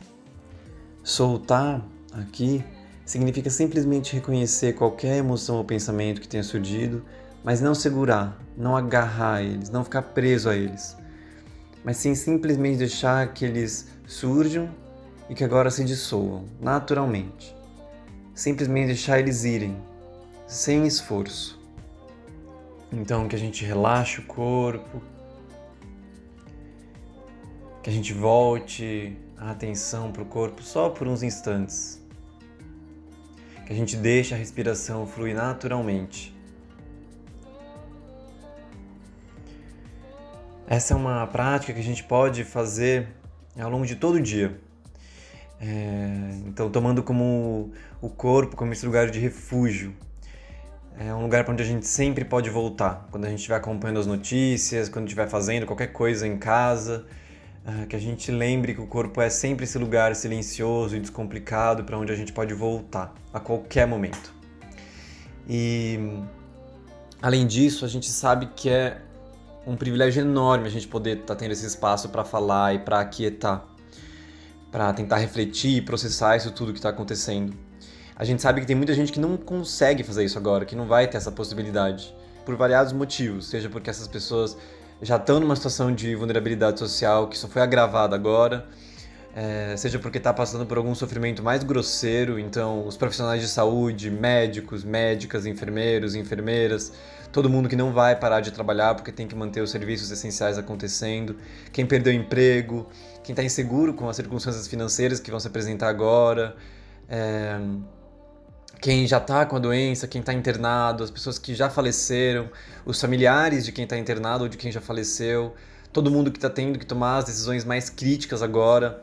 Então, todas essas pessoas que estão no meio disso tudo que está acontecendo, é, provavelmente elas não vão conseguir parar para ter esses espaços que a gente está tendo o privilégio de poder ter.